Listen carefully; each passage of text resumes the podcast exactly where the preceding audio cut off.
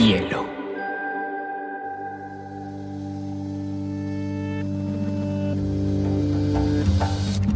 Coincide con la noción de estilo tal como se La lectura debe ser una de las formas de la felicidad y no se puede obligar a nadie a ser feliz. Pero no tengo idea de lo que va a suceder después. Entonces un libro debe escribir esa situación. Y digamos que lo es, el cuento se escribe así. Y a mí la, la cosa más importante que me ha pasado en la vida ha sido aprender a leer una pizca de exageración en esa frase.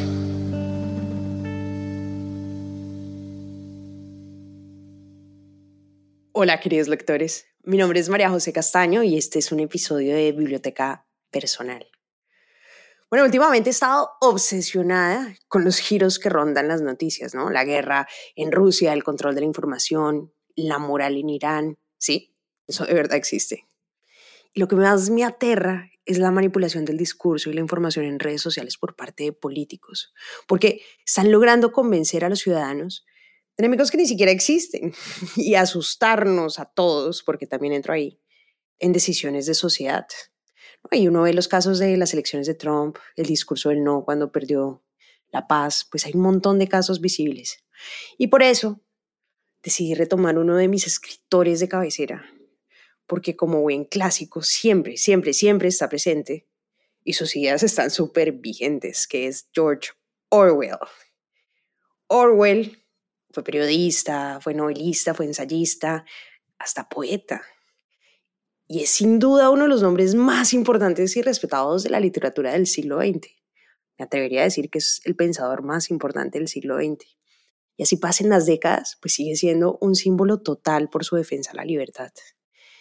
De hecho, ha sido tan influyente que en el lenguaje político contemporáneo se le dice orwelliano a cualquier cosa que parezca represiva, ¿no? Y hoy pues hoy en día hay dos librazos que cualquier lector o cualquier biblioteca que se respete más bien debería tener, que es La rebelión en la granja, que es como una fábula satírica contra el totalitarismo, del cual vamos a hablar más adelante, y 1984, que es sobre el gran hermano, que era como un dictador omnipresente que controla todo, hasta el pensamiento de los ciudadanos.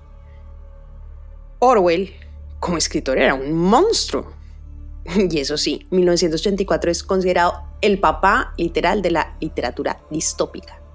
Y se le dice distópica porque lo que hace la distopía es como describir una sociedad ficticia que no es deseada, ¿no? Hay, hay muchos ejemplos en la literatura, está El mundo feliz de Aldous Huxley o la obra de Margaret Atwood que está súper de moda. Y lo que hacen las distopías es todo lo contrario a las sociedades ideales porque son verdaderas pesadillas. Margaret Atwood en su libro El cuento de la criada, que es una historia distópica en que todas las mujeres son esclavizadas, son utilizadas solo para procrear, pues dice algo que es muy interesante. Dice que ella no incluyó nada que no hubiera pasado en la vida real, en algún lugar o en algún punto de la historia. Y eso es lo que pasa con las distopías, que en realidad se alimentan de la realidad.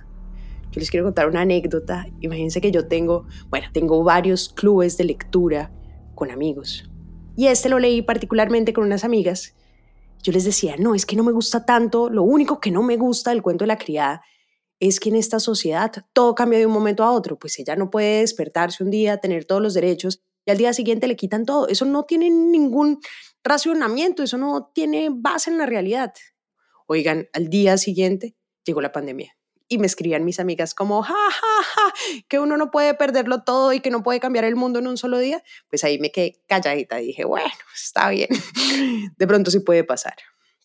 Bueno, y referentes distópicos en las sociedades hay muchos, muchos, muchos, en el cine particularmente. Video Vendetta, Blade Runner, que es esa película de los 70s, Fahrenheit 451, que está basada en un libro también que es un clásico de la literatura, que es Ray Bradbury, que es una sociedad en la que queman todos los libros, ¿no? Entonces hay un tipo de bomberos que buscan en las casas y buscan quemar todos los libros y se llama 451 Fahrenheit porque esa es la temperatura en la que se quema el papel. Y obviamente es dirigida por uno de los maestros del cine más espectaculares que es Truffaut. Bueno, pero para llegar a estas horas maestras, a las de Orwell que estamos conversando, él tuvo que vivir y reflexionar mucho en su tiempo. Y eso es muy interesante porque él no solamente fue como un observador súper ácido y súper agudo de la sociedad, sino que además fue un protagonista. Empecemos un poquito hablando de su vida. Nuestro gran icono en realidad no se llamaba Orwell. Su nombre era Eric Blair y nació en 1903 en Bengala, India, pura colonia inglesa, ¿no? Y Orwell es más bien como su nombre artístico, como le pasa a muchos escritores, ¿no? Y sacó ese nombre combinando un nombre cualquiera, que es George, pues Jorge, y el río Orwell, que es en Gran Bretaña, entonces sacó George Orwell. Muchos de sus primeros libros los escribió como Eric Blair y ya después empezó a firmar con su nombre artístico. Y obviamente hay una cosa que es muy importante como lector y como lectores en general y es que cuando uno se acerca a un gran autor como estos, y pues es una recomendación, y sobre todo si es un clásico como Orwell, hay que empaparse y chismosear un poquito de su vida. ¿Quién era? ¿De dónde viene? ¿Por qué fue importante? Obviamente se pueden leer los libros y mirar eso más un clásico como estos, que se defiende solito, pues no necesita nada, uno lo lee y tiene mucho insumo y muchas ideas adentro. Pero, a modo de tip, leer antes a un autor y investigarlo le da a uno como lector muchos más elementos y herramientas para tener una lectura mucho más profunda y, y sobre todo mucho más rica de sus textos. Piensen en la lectura, no sé, como esa magia que sucede entre el texto y las palabras, ¿no? Lo que surge en ese contacto. Y esa magia es mucho más fuerte si uno le da ingredientes para surgir.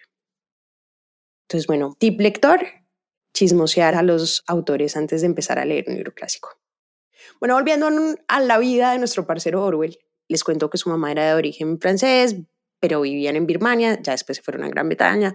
El papá era un burócrata encargado de supervisar los cultivos de opio de la Administración Pública de India. Y pues tuvo una relación muy distante con los papás, ¿no? Una infancia que me parece absolutamente infeliz, pero que fue determinante para construir el escritor y el hombre que cambió pues la historia del siglo XX. Porque desde niño lo mandaron a un internado. Y lo que pasaba curiosamente en ese internado es que había ricos y pobres y estudiaban en el mismo espacio. Y allá la pasó re mal el pobre Orwell.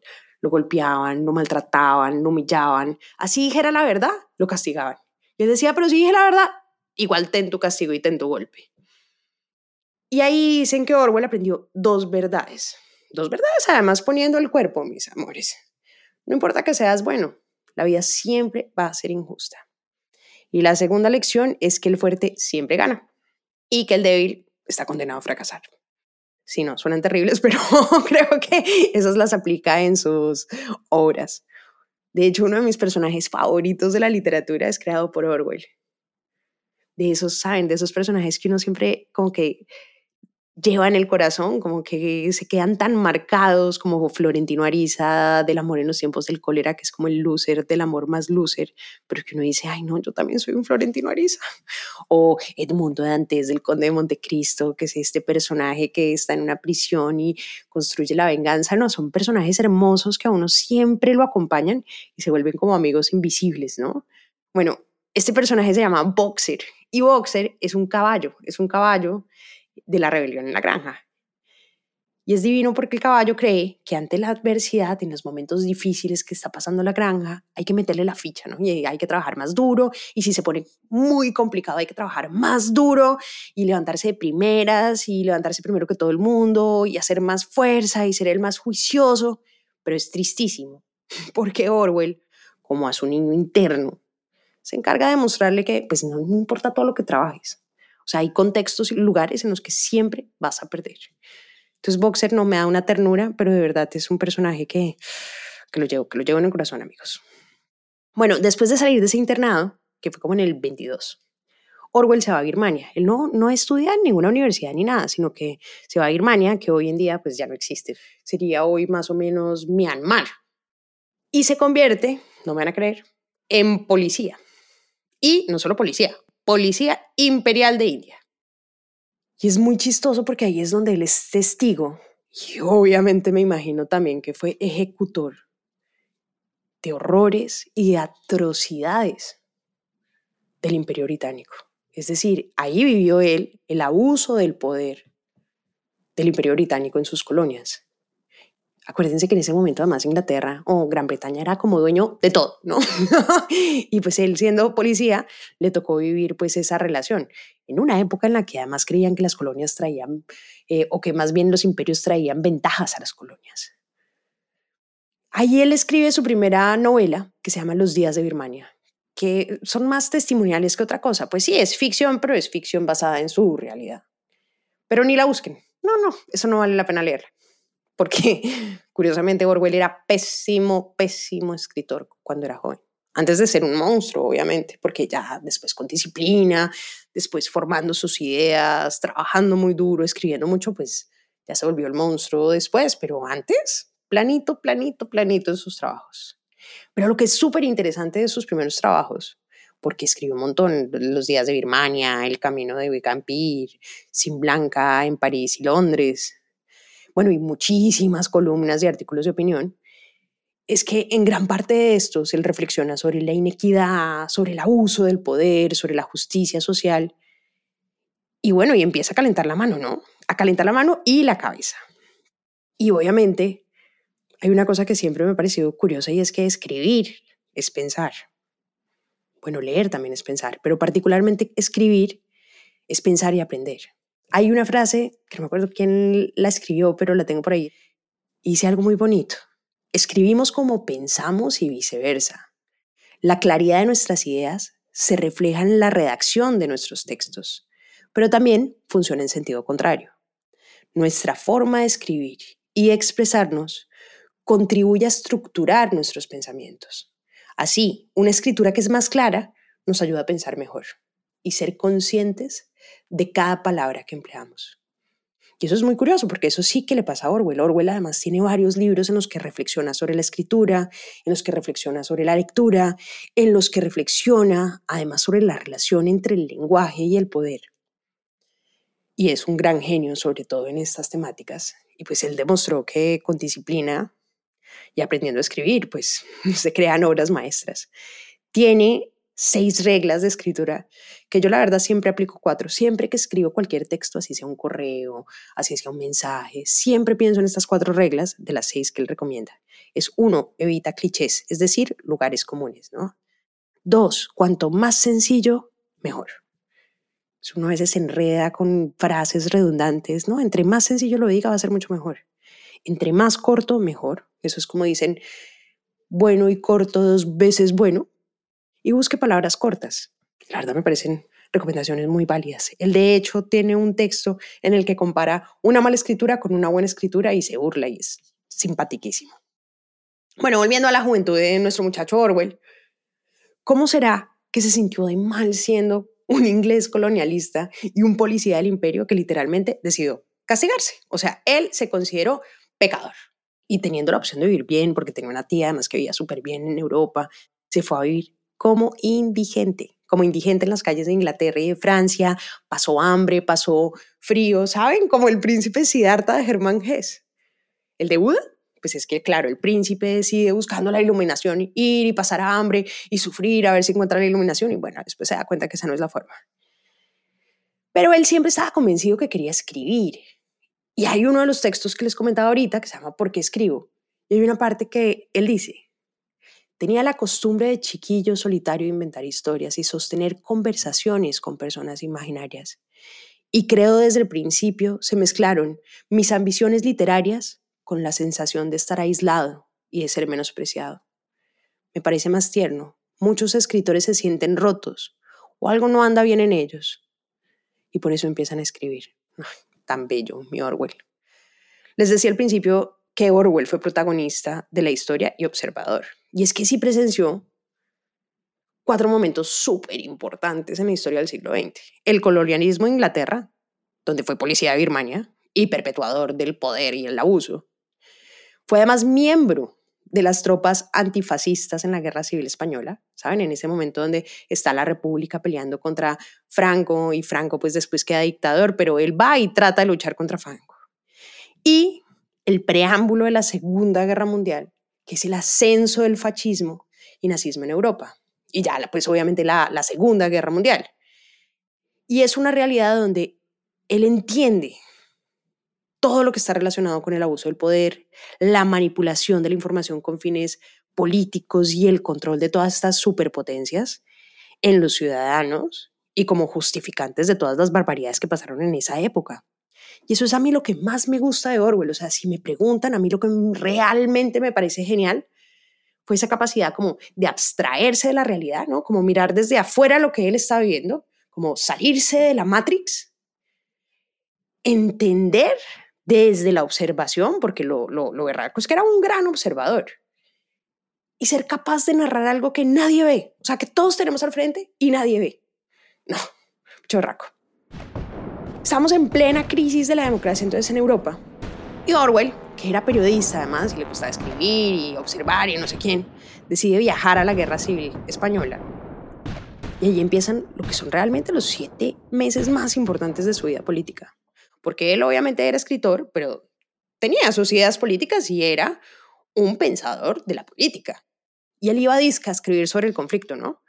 Pero ahí casi de inmediato se unió a las tropas antiderechistas. No, es obvio, pues que había un ambiente contagiado de ideas de revolución, donde se proclamaban las ideas de igualdad y libertad y todas esas cosas que suenan tan lindas, donde todos se llamaban camaradas, pues eso lo emocionó obviamente y él quería luchar contra el mal. Bueno, el mal representado en Franco, que después fue un dictador, pero, pero obviamente él quería luchar. Y como ya había tenido experiencia como policía, pues ya lo metieron ahí en, en el POUM y todo. Él se metió en una cosa que se llama el POUM, que tiene un nombre súper rimbombante, pero es el Partido Obrero de Unificación Marxista. Y es en realidad el nombre de un grupo para designar un combo de extrema izquierda, que tenía además, muy chistoso, porque tenía posturas anti-estalinistas, ¿no? o sea, comunistas, y desde luego posturas antifranquistas, es decir, contra la derecha mejor dicho, un poquito contra todos, ¿no? hay un poquito, hay confusión. Pero ahí al pobre Orwell le pasó de todo, ¿no? O sea, y fue clavísimo porque todo lo que le pasa es como la materia prima para sus obras. Lo traicionan los camaradas, presencia engaños, ve cómo los camaradas dicen mentiras en beneficio de la causa política.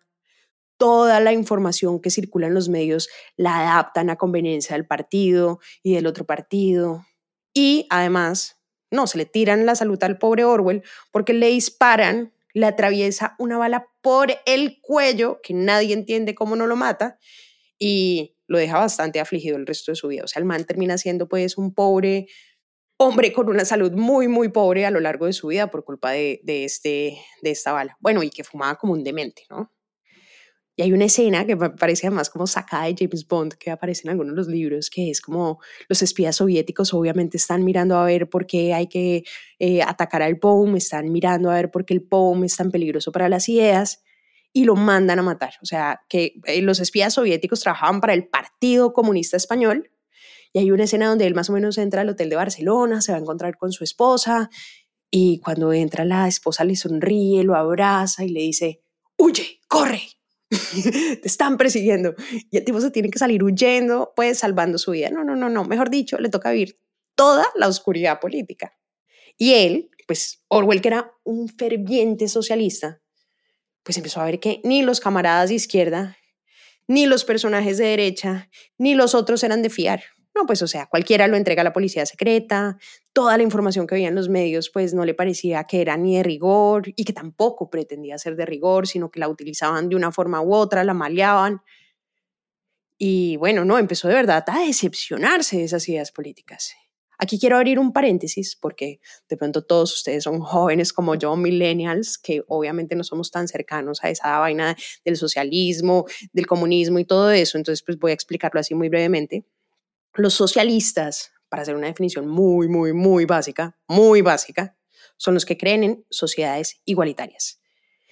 Creen en una economía menos competitiva, es decir, que haya menos ricos y menos pobres. Y quieren terminar con la explotación de los trabajadores y repartir la riqueza. Todo suena muy bien, ¿no? Por su parte, el comunismo es, digamos, una versión muy, muy extrema del socialismo que hoy vemos esas variaciones en China, en Rusia, en Cuba, ¿no? Que no haya tantos ricos, que no haya tantos pobres, que se termine con la explotación, que se pueda repartir la riqueza, pero bueno, ya sabemos cómo puede terminar eso, ¿no? vemos algunos casos y bueno, habría muchas cosas ahí que discutir. Y aquí entra un poquito de economía para entender pues todo este contexto de Orwell. Y esto viene de un tipo que se llama Marx, que seguramente han oído Marx. De hecho, Orwell, cuando ya estaba mayor, tuvo un perro que se llamaba Marx. Y Marx explica, el filósofo, no el perro de Orwell, que para derribar el capitalismo se necesitaba que los medios de producción que le pertenecen a la burguesía, pues pasen a las manos del proletariado, es decir, que el pueblo sea el dueño de los medios de producción. Y en eso, en esa filosofía de Marx, es que se basa tanto el comunismo como el socialismo para buscar como el bienestar de la clase obrera. Gran parte, digamos, de ese debate fue el debate entre el fascismo y demás de las guerras del siglo XX. Pero, obviamente, es muy interesante que todo esto lo haya presenciado Orwell, porque lo que pasó en la Guerra Civil Española lo convirtió en uno de los críticos más duros del comunismo y en especial del estalinismo. Si a ustedes les interesa este tema como, como más histórico y demás, eh, les recomiendo leerse un libro que se llama Homenaje a Cataluña, en donde narra pues toda su experiencia y donde pues uno aprende muchísimo sobre todo lo que sucedió en esa época. Pero además de la Guerra Civil Española, nace la novela, o más bien la novelota, que es La Rebelión en la Granja. Se la publicaron como en el 45, pero después de que muchas editoriales se la rechazaron. Porque además, obviamente los editores la leían y decían, no, esto es un ataque directo contra el estalinismo. O sea, era demasiado obvio que era un ataque contra el estalinismo. Y Orwell, que siempre, siempre, siempre le habían publicado todo, decía, pero ¿cómo es posible que no me lo quieran publicar? Nunca he tenido problemas de editor. Y Orwell, que está además indignado con la censura, dice una frase que a mí me encanta. Me encanta, me encanta, me encanta. Y dice, si la libertad significa algo, es el derecho a decirle a la gente lo que no quiere oír. No, muy bello. Pura libertad de expresión, ¿no? Bueno, y La rebelión en la granja, que en inglés se llama Animal Farm, es una fábula. Es una fábula porque trae una enseñanza, ¿no? Y es una fábula con animales. Y esta es mi fábula favorita. Y es de los pocos libros que me he leído cinco o seis veces, porque siempre tiene algo nuevo que decir. Es la historia además de unos animales de una granja, en la que el granjero, el señor Jones, no es un borracho y se vuelve más irresponsable con el cuidado de los animales. Pues mejor dicho, a veces va, a veces no va, a veces los cuida, a veces no. Y uno de los cerdos mayores, uno muy preocupado, que está un poquito inspirado en Lenin y que es muy sabio, antes de morir reúne a todos los animales, ¿no? Los reúne ahí, las vacas, los cerdos, los patos y les habla de lo grave que están viviendo ellos bajo la, mano del hombre, ¿no? De, lo explotados que están. Y que es muy importante pensar en una revolución de los animales. Aquí les dejo un pedacito de la película basada en la historia, pero por favor no la vean antes de leerse el libro. Todo bien, todo bien, todo bien. Uno siempre tiene que leerse el libro primero. Consejo de lector. Animales. El más sabio de la granja quiere decirnos unas palabras. Lo que desea transmitirnos es un sueño que a todos nos interesa conocer. Queridos amigos, imagino que no seguiré entre vosotros.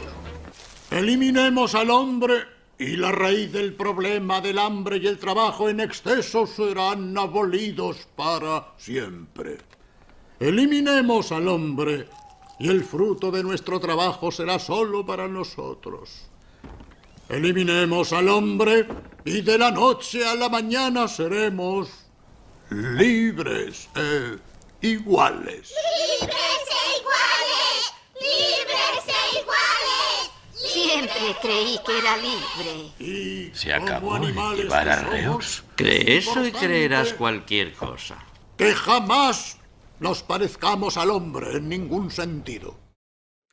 Bueno, y aunque a estos animales les queda sonando muchísimo ese discurso, pues después ese pobre viejo cerdo se muere, un día se arma la rebelión porque el señor Jones se pega una borrachera, pues, y no los alimenta en todo el fin de semana. No, y eso terminan es botándolo, lo expulsan a él y a todos sus trabajadores y se toman la granja, amigos. Lo primero que hacen, obviamente, es ir a la cocina y darle un entierro digno a los jamones.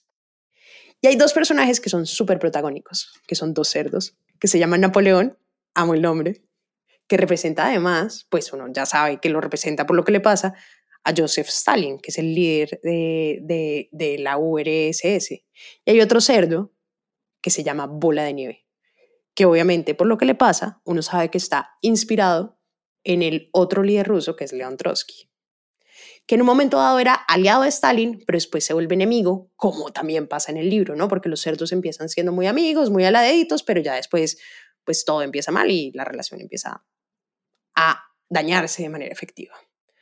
Bueno, y todo lo que empieza a pasar en esta granja, que además es una novela súper divertida y fácil de leer. De hecho, si uno quiere mejorar su inglés y está como buscando libros fáciles de leer, esta es una muy buena opción.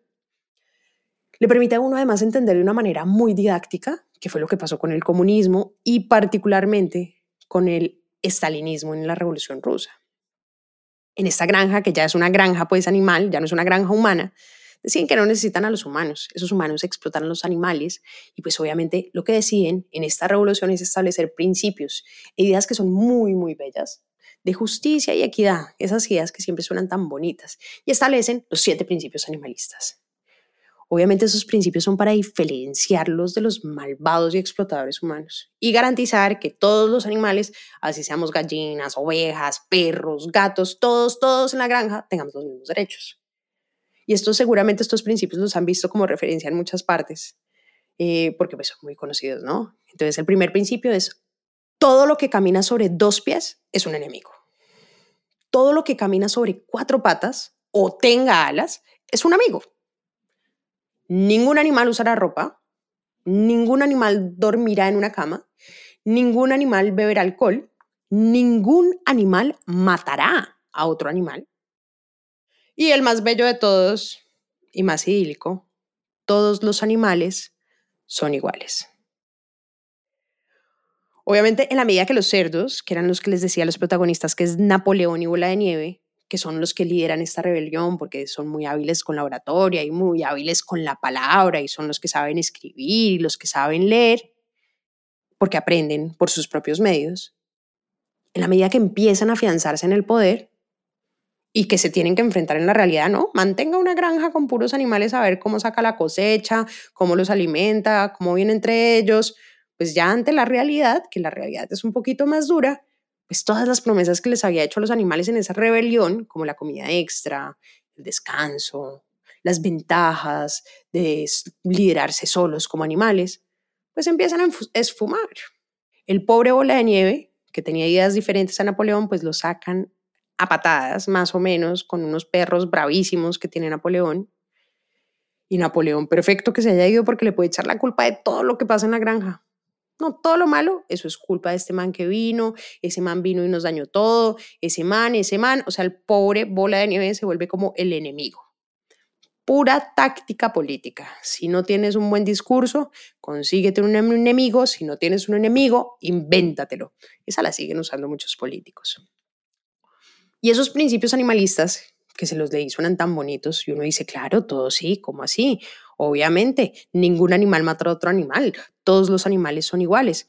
Pues todos empiezan a cambiar. Mejor dicho, empiezan a modificarlos, empiezan a adaptarlos. En beneficio de los cerdos, ¿no? Los cerdos ya tienen más control, se quieren ir a vivir a la casa, se quieren meter a la cama. Y cuando los animales se preguntan, oiga, pero ustedes no habían dicho que la norma y que el principio era ese, le dicen, no, tú entendiste mal. No es que ningún animal duerma en la cama, es que ningún animal puede dormir en la cama con sábanas, pero no, dormir en la cama sí puede.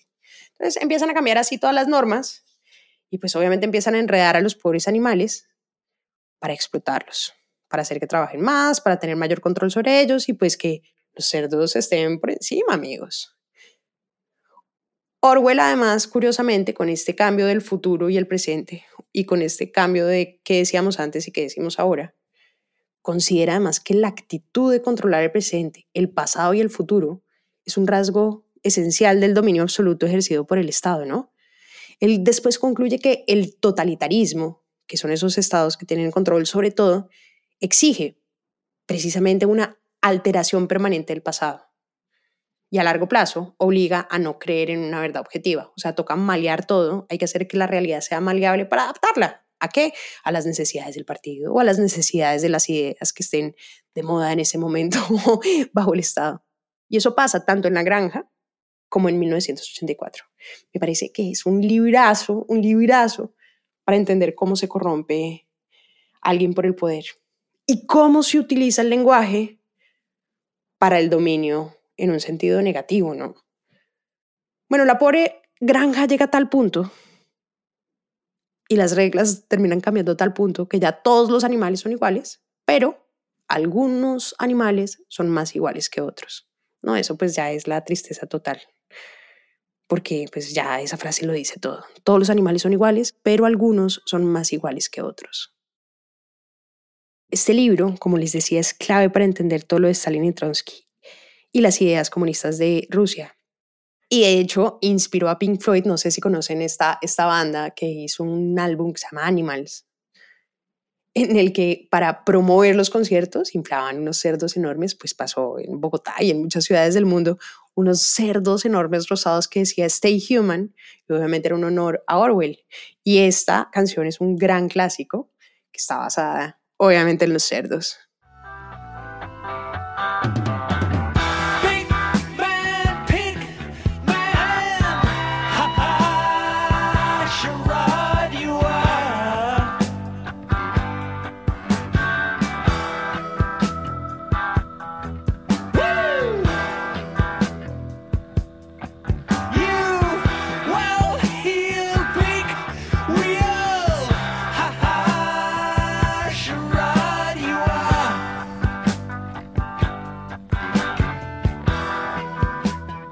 Aunque es claro que la rebelión en la granja es una ácida crítica al estalinismo, lo cierto es que sí aplica para entender y aprender a dudar de muchos gobiernos y entender cómo usan la manipulación de la información y esas fuerzas para controlar pues la agenda de opinión pública, ¿no?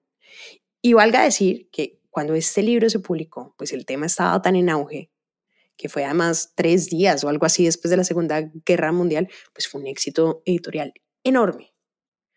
A mí este libro me recuerda, les digo la verdad, a tantos políticos actuales que a veces pienso como que me gustaría cambiarle el cerdo de la carátula a los libros por la cara de algunos políticos y repartirlo así en las calles como, pucha, despertemos, despertemos.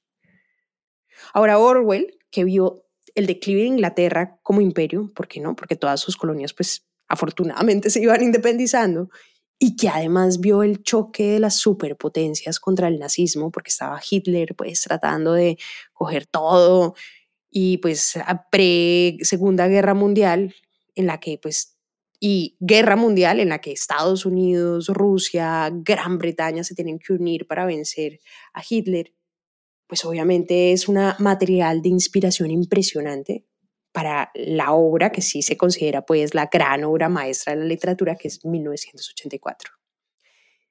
Si la rebelión en la granja era una obra política en forma de fábula, 1984 es más bien una historia de terror.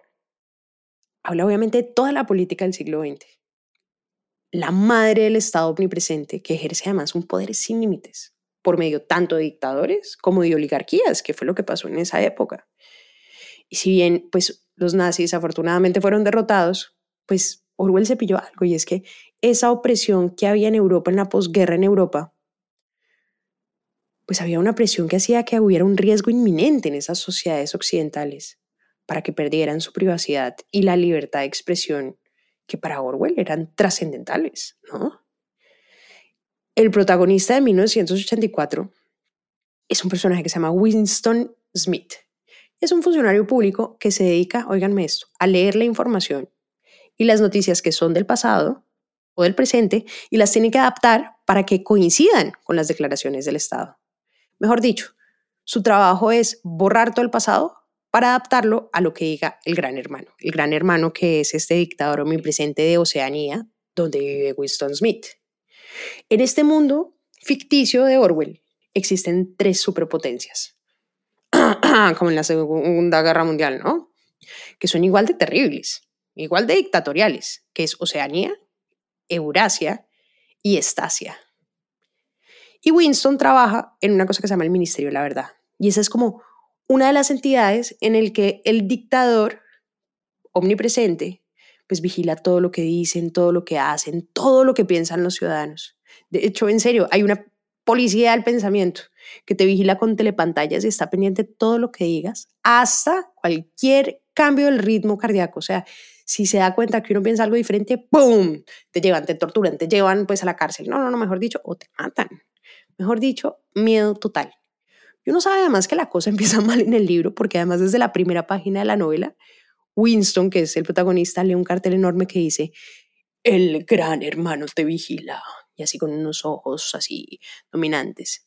Puro dato coctelero, se cree además que Orwell le puso Winston al protagonista por Churchill, ¿no? Por Winston Churchill, que fue el primer ministro en Gran Bretaña, y que Orwell admiró muchísimo en la época porque era muy cuidadoso con sus discursos, eh, fue un gran defensor de las libertades, fue un gran enemigo del nazismo, pero antes de que todo el mundo supiera que el nazismo puede ser el imperio del mal, Churchill ya se la tenía súper pillada, entonces Orwell siempre lo admira y hay un libro muy especial que se llama Churchill y Orwell, que si les interesa estos dos temas, pues es un libro históricamente impecable, maravilloso, que vale la pena echarle ojo. Y además uno aprende un montón de Churchill, que uno tampoco es que tenga tanta cercanía con ese muchacho que vive por allá en el otro charco.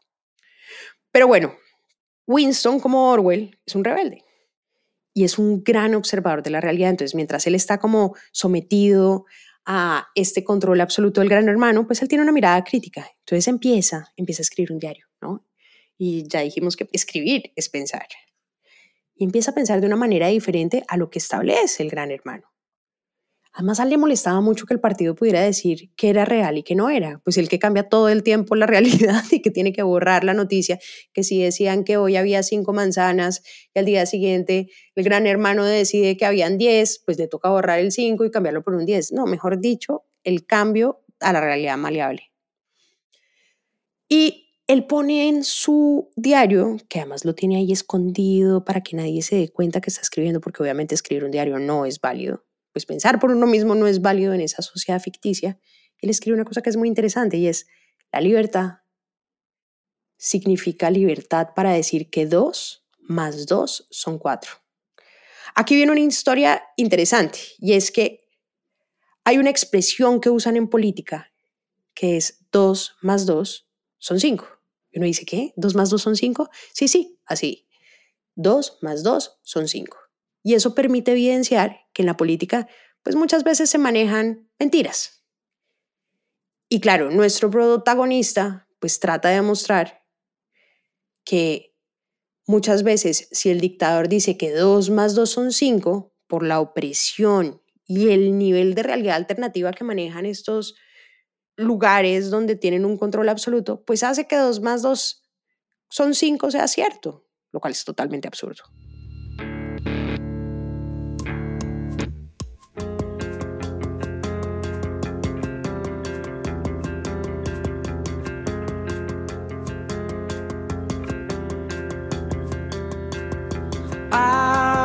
Such a dreamer to put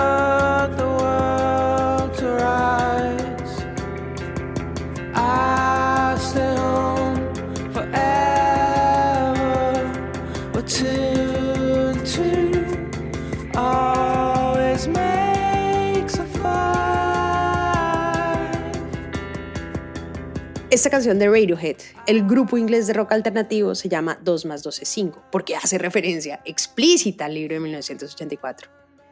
Y acá viene una de las referencias o términos más importantes que aparecieron con esta obra, ¿no? Y de la que muchos lectores recuerdan, reconocen y que se usa mucho hoy en día en el lenguaje político, y es el doble pensar. Y es que en estos tres estados totalitarios del libro, el doble pensar es lo que permite controlar la conciencia de las personas, porque esa conciencia se sustituye por esta doble forma de pensar para controlar y predecir tanto actos como acciones. Les voy a dar un ejemplo porque sé que suena muy complicado. En Oceanía, el lema del partido es la guerra es la paz. Y uno dice, ¿qué? ¿Cómo sé que la guerra es la paz? La libertad es la esclavitud y la ignorancia es la fuerza.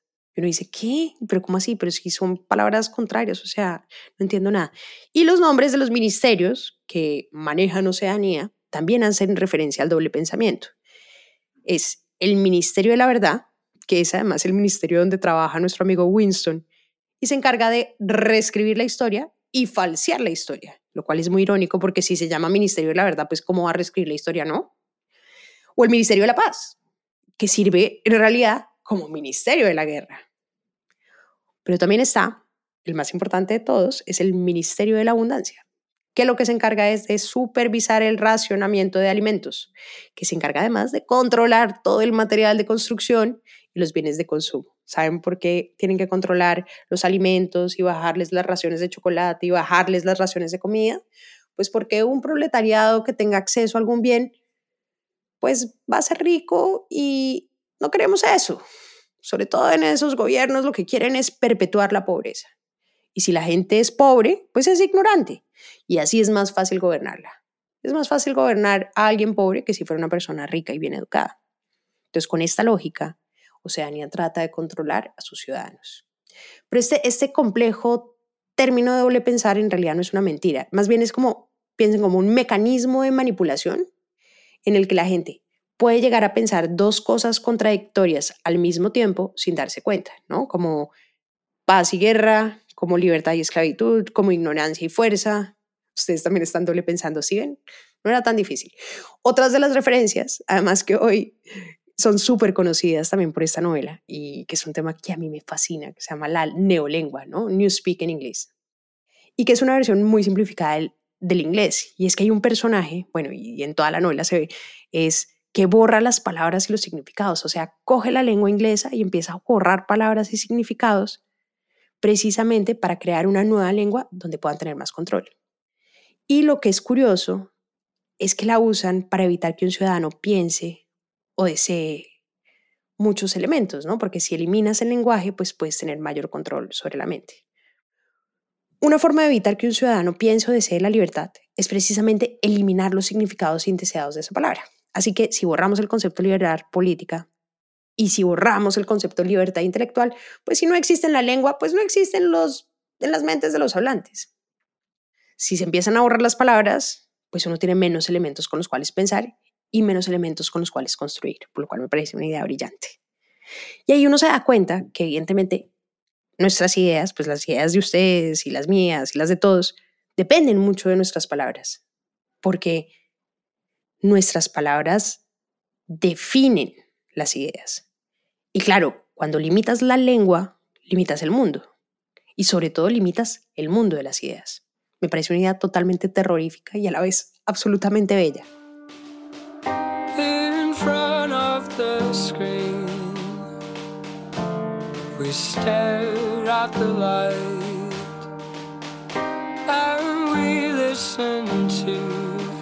Our big brother.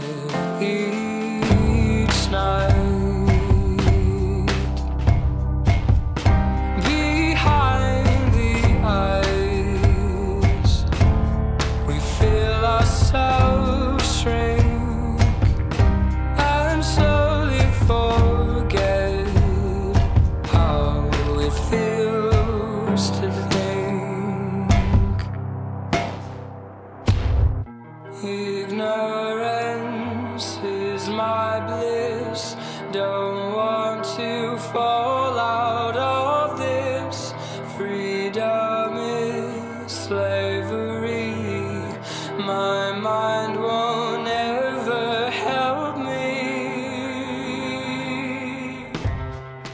me parece tan crack Orwell.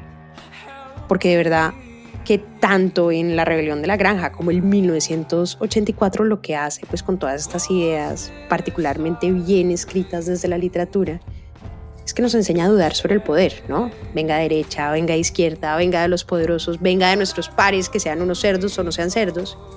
Y el libro, sin hacer spoiler, porque es 1984 sí es un poco denso, es un clásico que vale la pena leer. Y bueno, y tiene todo, tiene un poco de amor porque Winston conoce a Julia, eh, pero también tiene escenas terroríficas porque también hay castigos, mejor dicho, hay matanzas. No, es bastante creepy y la película, pues ni les digo, uno queda absolutamente traumatizado si ve la película. Y es curioso porque 1984 es un referente en todo, ¿no? En el arte urbano, en la música, por lo que les decía al principio, sus ideas se encuentran como espejos en nuestras realidades. De hecho, una vez me encontré en un callejón un grafiti que decía, el gran hermano te vigila. Y lo más irónico es que cuando vi el gran hermano te vigila, le tomé una foto con mi celular y ¿saben qué hice? Lo colgué en Instagram para que los seguidores lo vieran. Y después me pregunté, "Uy, pucha, ¿qué pensaría Orwell si supiera que hoy todos llevamos un gran hermano en el bolsillo y que lo que pasa es que nos desespera que no nos miren, que es todo lo contrario, ¿saben? Al cuidado de la vida privada. Es no, ya me es que no me miren. Today we celebrate the first glorious anniversary of the Information Purification. We have created, for the first time in all history, a garden of pure ideology, where each worker may bloom, secure from the pests, contradictory thoughts. Purification of thoughts is more powerful a weapon than any fleet or army on earth. We are one people with one will, one resolve, one cause. Our enemies shall talk themselves to death, and we will bury them with their own confusion. We shall prevail. January 24th, Apple Computer will introduce Macintosh. And you'll see why 1984 won't be like 1984. Esto que acaban de oír es una de las campañas publicitarias más importantes de toda la historia. Salió en 1984 y lo que sucede es que en una enorme pantalla de color gris, el gran hermano está liderando pues a sus ciudadanos. Esta pantalla pues termina destruida porque una joven que va vestida de anaranjado así con ropa deportiva le tira un martillo y pues desploma la pantalla. Y es un mensaje en el que dicen que sale Macintosh, pues es el anuncio de la llegada de Macintosh. Y cierra diciendo que es un producto que va a lograr que en 1984 no sea el 1984 de Orwell. Pues salió en un Super Bowl, fue como, pues es un referente publicitario muy conocido. Y es muy curioso porque uno ahí también dice como, hombre, también es irónico, también da mucho para pensar. Mejor dicho, les diré que si hay algo, un libro que hace pensar o dos libros que hacen pensar son estos dos de Orwell. Por todo lo que implica, ¿no? Hay mucha lana. Es considerado además ese clásico por esas ideas críticas. Y sin importar el paso de los años ni las geografías, pues las calles seguirán hablando de Orwell. Había además un cartel que me fascina que también viene una calle dice 1984 era una advertencia, no un manual de instrucciones. Porque claro, pues ya tienen la forma de cómo engañar a los ciudadanos y de pronto la cogen como al dedillo, ¿no? Orwell ha sido importantísimo además para entender dictaduras y gobiernos extremistas como Irak, como Egipto, como Birmania y bueno, Estados Unidos, que después del 11-9, el ataque de las Torres Gemelas, pues reaccionó de una manera muy agresiva contra países y religiones de una manera desproporcionada, digamos, y utilizó el discurso público y las noticias además para perpetrar ataques y violaciones de derechos humanos que tal vez no estaban justificados. Y eso es muy interesante, estas lecturas, que son súper empoderadoras. Y les contaba además que ha escrito muchos ensayos sobre la escritura. Y hay uno particular que me gusta y es la relación entre el poder y el lenguaje. Y sobre todo, el lenguaje en forma de información. Me parece que vale la pena echarle un ojo. Lo más importante de Orwell, sin duda, es que ayuda a darle un sentido a la libertad como la concebimos hoy y a entender la relación con los gobiernos. Él fue el pensador más determinante del siglo XX y demostró que no era quien controlaba los medios de producción, como decía Marx, ni cómo funciona la psique, como decía Freud, sino que lo importante era cómo preservar la libertad del individuo en una era en la que el Estado se inmiscuía de una manera aterradora en la vida del individuo. Creo que lo que Orwell demostró es que gracias a su responsabilidad con el lenguaje y como gran defensor de la verdad, es que las opiniones en realidad no importan. Lo que importa no es lo que piensas, sino cómo lo piensas.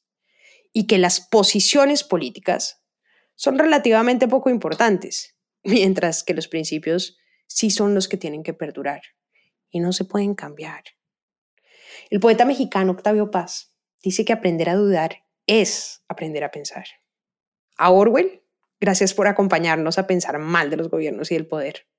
A recordarnos además que ninguna libertad se puede dar por sentada, porque basta un descuido o creer en una propaganda política para perder todas nuestras libertades.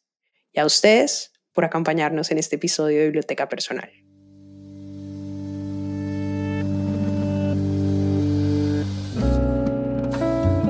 Este es un podcast para contagiar el amor por los libros, porque no hay mejor forma de incentivarlo que desde la divulgación. Ser promotor de lectura es un hobby, pero también un reconocimiento y un agradecimiento implícito a aquellas personas que en nuestra vida nos acercaron a los libros.